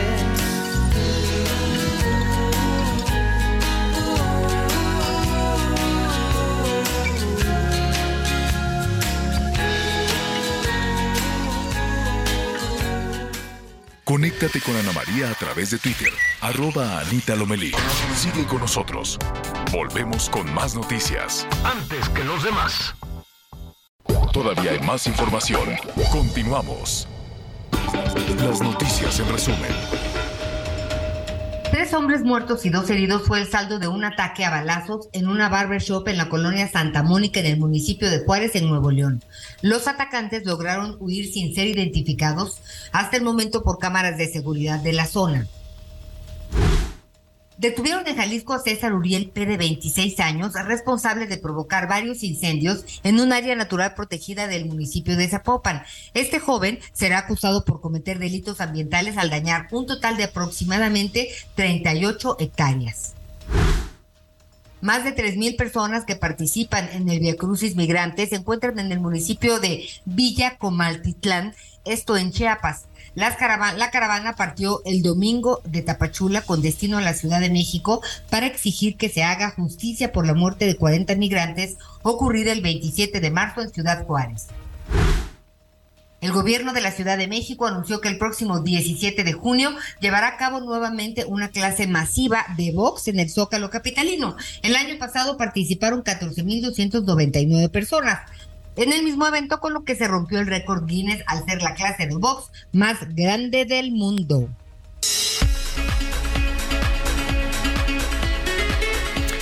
Oiga, eh, con este, con este tema de, de la alimentación a veces cometemos unos errores este, terribles, ¿no? Hay quienes dicen, ah, ya viene el puente, el puente y me no voy a comer porque luego me van a bulear en la playa, por más que me ponga la del Cruz Azul, van a decir, no, está panzón. ¿Tú cómo le haces, Miguelón? ¿Así? Pues no, es que Miguelón está esbelto, sí. Miguel es fit. Miguelito, oye, pero no Javier. No, Lo entonces... peor es que a mí lo que me pasa en los puentes es que digo, bueno, sí me merezco un coco y me merezco unos churritos y luego un mango con chile y ya luego No, comes. no, no, en la playa sí, ya cómete todo lo que quieras. El asunto es que antes, cuando la gente se está preparando, mira, por ejemplo, Julia, eh, mi asistente acá en, en, en- en Azteca, le dio por tomarse un té, ya sabes, no, que Chelito, la de recursos, me dijo que me tomaras y fue a dar al hospital. Que No te creo. tomas este, fue a dar al hospital, se puso malísima este, por andarse tomando unas hierbas que le dieron que para adelgazar, tú te tomas esto y adelgazas No. en friega y ya no te van a bular en la playa. Mucho cuidado con eso, mucho cuidado con los productos milagro, mucho cuidado cada vez que hay un puente, pues la gente se pone a hacer unas este, tonteras ahí. Ahorita está No, muy de moda lo de no comer, eso es lo que hizo Luis Miguel y míralo cómo le- se le cayeron los cachetes, luego los va a todo. ¿Eh? No, pero sabe, ¿y sabes qué, Javier? O sea, lo que te sigue, lo, lo que te funciona a ti, pues no tiene que funcionar, o sea, mi cuerpo y mi constitución es distinto. Entonces, cuando decidamos realmente que queremos cambiar, este, más que estar a dieta, pensar en cambiar nuestros hábitos para que con salud este, te afinas el cuerpo, ¿no? Y luego con los niños, fíjate, ha, sucedido en varias ocasiones de las mamás o las parejas que dicen, no, como nosotros somos veganos, no sé qué, pues el niño nada más va a comer este calabacitas. Hubo un caso, creo que nada más le daban una fruta al pobre niño y, se murió, pues porque el niño recién nacido pues tiene que tomar todo, todo lo, todo lo que necesita en los primeros años de su vida para salir adelante, pues ahora imagínate de meses, entonces no como somos una familia este naturista, vegana, quién sabe qué, pues este se, se arruinan. Resulta que este, hay, hay una pareja que acaban de detener, ¿Qué, qué, criminales. Estos se fueron al extremo, además son famosos en, en Rusia, son influencers y entonces dan recetas, ya sabes, tómate este té como el que le dieron a Julia y cosas así. Y decidieron que su bebé se iba a alimentar con el sol, con la luz solar, como si fuera superhéroe entonces cargaban así al chamaco, como Simba, ¿no? Y lo ponían al sol al pobre, al pobre niño y se fueron corriendo al hospital porque el, pobre niño de puro sol. Que, hazme el refregado favor que con alimentación de luz solar y que la vitamina D y que la, la y, a poco ellos tampoco comían nada. A poco también comían puro sol. Pues los metieron ya a la cárcel, ya los, eh, la prensa rusa y europea ha sido un escándalo en Europa. Pues es que mataron al niño, de verdad ha causado conmoción. Oxana Mironova. Pues ya se los llevaron, ya se los llevaron a, la cárcel. Bueno, están en arresto domiciliario en tanto, en tanto investigan. Este, el, el, el den sol que les den una El marido consumía solo comida cruda radical. Cualquier cosa que eso significara. Este, entonces, no, no, no puede ser. Es, es tan difícil de pensar que yo entiendo que la gente va y se carga de energías en las pirámides y lo que tú quieras y mandes, pero de ahí a tener al pobre, al pobre muchachito. No, no, no, no, no.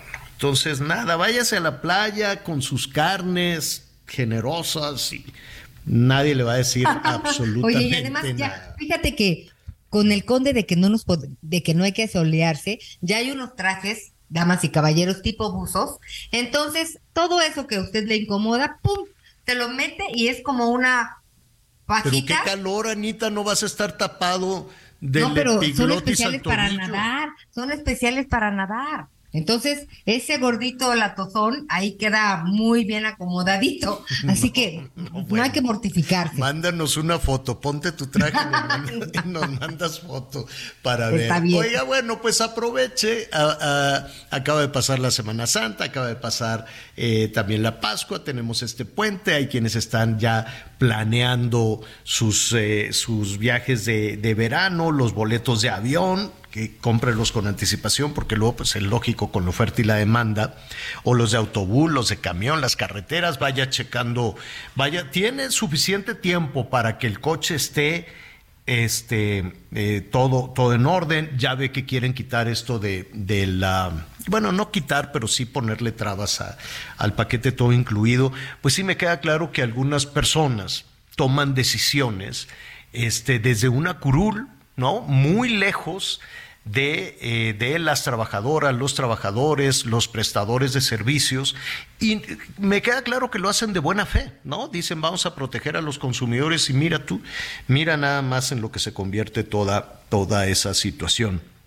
Vamos a ver esta eh, temporada. Los puentes siempre, por ejemplo, el aeropuerto de la Ciudad de México tiene mucho, mucho movimiento seguramente para el verano habrá movimiento. Y déjeme, esto se lo comento, porque recientemente pues nos hemos enterado de una situación que em, pues no sabíamos bien a bien a quién atribuírsela, a la línea aérea, al aeropuerto.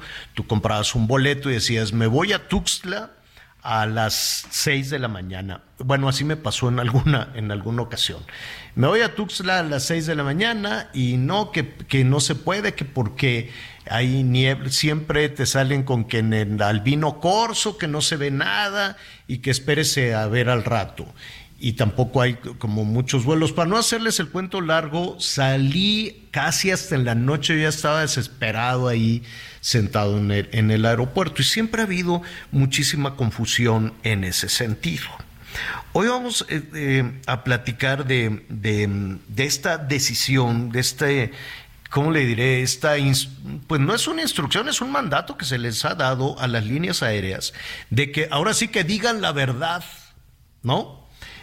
Para entender un poquito, cada línea aérea le asignan un espacio para que se estacione ahí, no sé si es la palabra correcta, para que ahí se ponga el avión, bajen a los pasajeros, suban a los pasajeros y después llega otra línea aérea. No es para siempre, no es que tengan su lugar ahí eh, asignado toda la vida. Entonces le dicen, tú a las seis y media de la mañana vas a subir a los pasajeros para irte a Tampico. Ah, bueno pero la línea aérea dice, los pasajeros de Tampico no me lo van a comprar a esa hora, tienen que estar a las cuatro y media, levantarse a las dos, en fin. Dice, mejor lo voy a vender como si fuera a las diez. Y entonces te llevas unos frentazos porque pues ni hay vuelo ni hay nada. Se está tratando de ordenar eso. ¿Por qué suceden ese tipo de situaciones? Más otras cosas que aquí hemos detallado las cuestiones de la inseguridad, las cuestiones sanitarias, las cuestiones de, de, las maletas, tantas complicaciones que se le van acumulando al, al aeropuerto. Me da muchísimo gusto saludar al vicealmirante Carlos Ignacio Velázquez Tiscareño.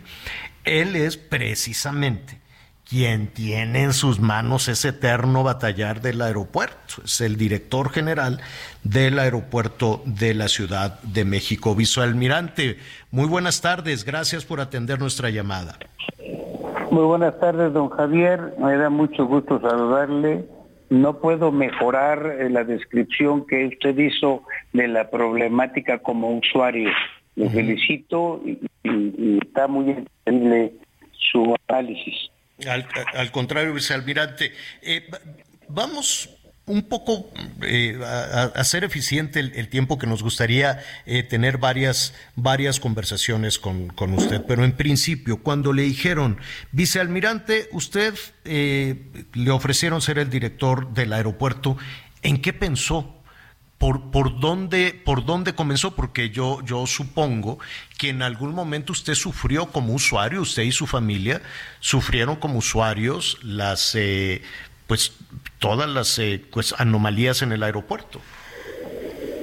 Tiene usted toda la razón. Antes de, estar al frente de esta responsabilidad, pues fui usuario, primero, pero muchos años de piloto y y además también como usuario, todas las veces que venía yo a México, yo soy de aquí, entonces venía muy seguido a visitar a mis familiares y sufría yo de, lo que usted bien, bien describe. Ahora, a mí me, solicitaron venir aquí de, un momento para otro, cuando la situación del aeropuerto era muy compleja, y las instrucciones fueron muy claras del señor secretario, del señor presidente de la República, el señor secretario Acabar con las quejas, acabar con las quejas y meter en orden a las aerolíneas. Esa fue mi instrucción principal. Y a eso nos hemos dedicado en los casi 10 meses que tenemos al frente. ¿Cuál es la principal queja que se encontró? Al principio, cuando llegamos, había una tormenta mm, mediática y de usuarios muy fuerte, había muchas demoras, muchas cancelaciones, muchos tiempos en maletas en exceso, muchos problemas en, en migración y falta de sanidad, de limpieza en baños y en todas las áreas de ese aeropuerto tan sobresaturado de personas. Qué bueno que lo dice porque qué bueno que lo dice porque nosotros por nuestro trabajo periodístico, pues somos unos usuarios frecuentes del aeropuerto y justo señalábamos esas, eh, o por lo menos esas tres o cuatro anomalías que usted este, diagnosticó. Eh, vamos eh, una avanzando en una, las demoras. es responsabilidad del aeropuerto, es responsabilidad de la línea aérea, mentían las líneas aéreas a la hora de vender los, las, las, este, los horarios y los boletos? Bien, demoras. Hay, hay dos tipos de demoras. Las demoras justificadas, que pueden ser por condiciones adversas en, en las condiciones del clima, sobre, sobre el aeropuerto, condiciones adversas en ruta o condiciones adversas en el aeropuerto del destino.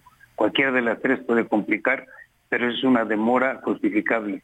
También tenemos muchos problemas, no problemas, situaciones en que de repente se pone un pasajero, algún pasajero muy problemático, disruptivo y hay que bajarlo. A solicitud de la aerolínea nuestra hay que desembarcarlos, eso hace que se tarde. En ocasiones también sucede que suben una maleta, documentan una maleta y no aborda el pasajero. Ah, y esto de inmediato nos genera un protocolo de seguridad porque se puede sospechar de que esa maleta tiene algún algo peligroso. Eso hay que bajar la maleta, localizarla y bajarla y eso también puede provocar demora. Puede provocar demora que, eh, que ya el avión taxeando, un pasajero decida bajarse. ¿Cómo? ¿Y se puede? Y se baja. Sí se puede. Exige y se pone problemático y el avión regresa a su posición que ya le había dejado y otro iba a entrar y se baja. O también ocurre que alguna autoridad, Marina, Interpol o otro, nos dice necesito que detengas ese vuelo porque hay un pasajero de tal, de tal situación sensible, hay que bajarlo. Y otra, enfermas. Se enferma alguien, se pone mal, hay que bajarlo. Todas estas son condiciones justificables, e inclusive alguna falla. Es muy común que el, que el avión decida regresarse por alguna falla en cabina, algún problema mecánico, que por supuesto lo primero es la seguridad, y regresa a posición. Esas son justificadas, pero tiene que ser bien evaluadas por la autoridad para ver si es cierto. Ahora, esas son justificadas, vicealmirante, pero tienen mucha, ¿cómo le dice? ¿Sucede todos los días? No precisamente todos los días, pero sí son, sí son frecuentes. Aquí estamos hablando de que hay, que hay miles de operaciones diarias, 1.300, 1.200. Estamos hablando de 130 mil pasajeros. Uy, Ay, se nos fue el vicealmirante. Estamos con el vicealmirante Carlos Velázquez Tiscareño, director general del aeropuerto, que nos explica precisamente toda la larga lista de causas para este, las demoras. Eh, y lo entendemos así. Sin embargo, pues se ha tomado una decisión fuerte respecto a la emisión de los horarios que en un principio había generado confusión en cuanto tengamos la comunicación con el vicealmirante lo vamos a retomar, es decir, ya se les dio las instrucciones a, una suerte de mandato, no necesariamente instrucciones a las líneas aéreas para que despeguen o para que vendan o anuncien los vuelos con los horarios que efectivamente se les asignan. Parece una situación este, extraña, ¿no? Parecería difícil que la línea aérea diga, no, pues no, no es tan comercial decir que voy a, que voy a salir a las seis de la mañana, mejor voy a decir que salgo a las ocho de la mañana, pero entonces eso provoca que el vuelo no exista y que el pasajero pues se tenga que ir en otra, en otra, en, en otro horario. Listo, ya tenemos, sí estamos ya con el vicealmirante. Pero fíjate qué, interesante escuchar la otra cara de la moneda, ¿eh? porque sinceramente, normalmente siempre uno se queda con la, con la versión de la aerolínea. A mí me acaba de suceder. Me tuve que quedar varado ocho horas en un aeropuerto, porque simple, sencillamente de pronto te dicen, este, pues no llegó, ya se fue, se canceló, se pospuso X situación, y al final, que en este caso me pasó con una aerolínea americana, pero la verdad es que no te explican más, ¿eh, Javier? y, y, y, de pronto, pues solamente te quedas con esa versión. Pero ahorita que ya estamos escuchando parte de la, de la explicación, creo que de repente eso sí es necesario pues para la gente que, que, habitualmente ocupamos un aeropuerto, que habitualmente utilizamos una aerolínea. De pronto son tan pocas que pareciera que, pues como no tienes opción, la verdad es que el trato cada vez es peor.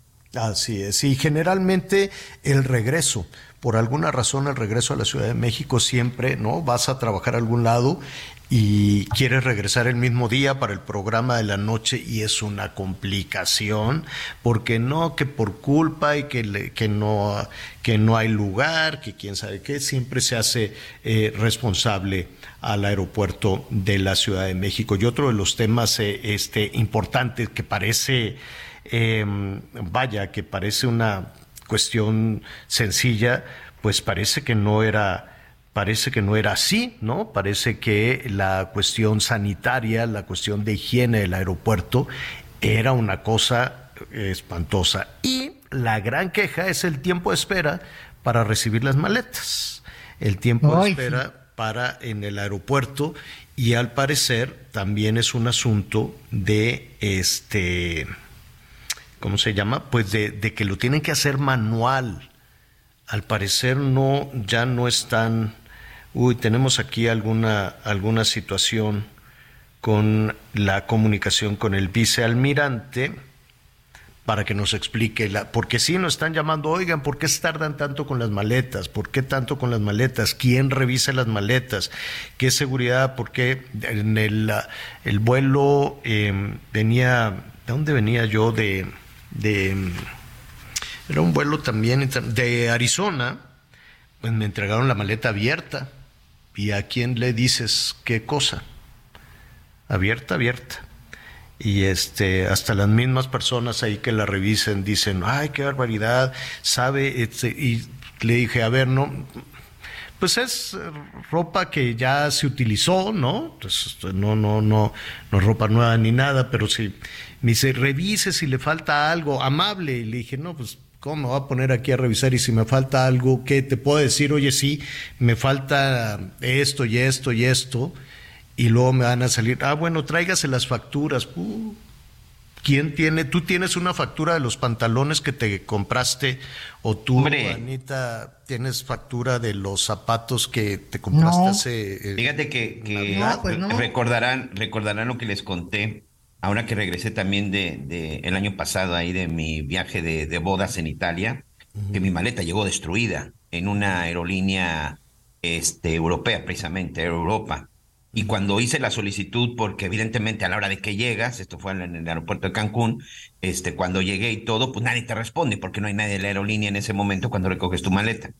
Cuando hago mi denuncia, sobre todo en redes sociales, ya me contactan y todo, y literal fue lo que me dijeron eh, solo y exclusivamente le podemos reponer la maleta, mándenos las características para mandarle una similar, que por cierto me iban a mandar una similar con el logotipo de, de, su aerolínea y no la quise, y me dijeron que el resto de las cosas pues que era imposible, porque cómo, cómo iba yo a acreditar lo que yo llevaba. Déjate ya de entregar las facturas, Javier. Aquí de plano me dijeron, este, pues es imposible, porque de igual forma yo le pude decir que traía un pantalón de, mil euros, cuando a lo mejor no era cierto, y literal me lo dijeron.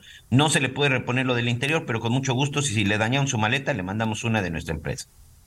Bueno, pues eh, eh, se interrumpió la comunicación, lástima, con el vicealmirante Carlos Ignacio Velázquez, director general del Aeropuerto Internacional de la Ciudad de México. Se nos agota también el tiempo de programa, pero vamos a, a tratar precisamente de, de establecer comunicación mañana. Y hablamos de todas estas cosas, qué podemos hacer como, como usuarios, ¿no? Cómo logró, cómo está, eh, cómo está, pues, primero metiendo en cintura las líneas aéreas, este, y cómo ha logrado subsanar y lo que falta. Y lo que falta, porque entiendo que por ejemplo, el asunto de las maletas tiene que ver con la infraestructura, tiene que ver con los recursos tiene que ver casi casi con los chips, ¿no? Con, con los chips de estos eh, aparatos, eh, ¿cómo, ¿cómo se dice? Pues estos que van revisando que no sé si son como rayos X, pues, ¿no? Que son todos estos que van, ajá. Y también el acceso, en muchas ocasiones se hacen unos tapones para, para el acceso, este, este, como un escáner, ¿no? Que tienes que alzar los brazos y, y, demás para, para que el ingreso de los pasajeros, creo que también se descompuso. Entonces, eh, sí, sí debe de, de estar eh, batallando, pero de lo que se trata es de hacer el diagnóstico primero y de solucionar y de solucionar esta, esta situación. Qué bueno que lo están haciendo. Saludos al vicealmirante. Una pena que se nos eh, agotará. Qué mal está la comunicación, ¿verdad? Está malísima. Es un buen pretexto para la chamaca, los chamacos. Sí te marqué, papá, pero pues no me contestaste nunca y así. no, no, no, a mí no me la hacen A ti no, pues sí, Anita, te dicen, mamá, te llamé y, y no me quisiste hacer caso. Bueno, oiga, eh, al rato, a las diez y media de la noche, no se lo pierda, vamos a tener un super programa eh, en Hechos Azteca 1 Mientras tanto, pues yo le agradezco eh, eh, eh, que, nos acompañe. Anita Lomelí, muchísimas gracias. Un abrazo, gracias Javier Miguel, hasta mañana. Miguel Aquino, gracias. Buenas tardes, buen provecho, hasta mañana. Gracias, yo soy Javier Alatorre, buenas tardes, buen provecho, siga con nosotros en el Heraldo Radio. Cuando tu boca me toca, me pone y me provoca, me muerde y me destroza, toda siempre es poca, muévete bien que nadie como tú me sabe hacer café. Morena, gata, ay me mata, me mata y me remata. Vamos para el infierno, aunque no sea eterno, suave bien, bien. Que nadie como tú me sabe hacer café.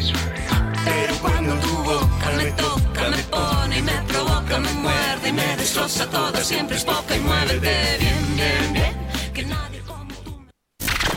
Gracias por acompañarnos en las noticias con Javier La Torre. Ahora sí ya estás muy bien informado.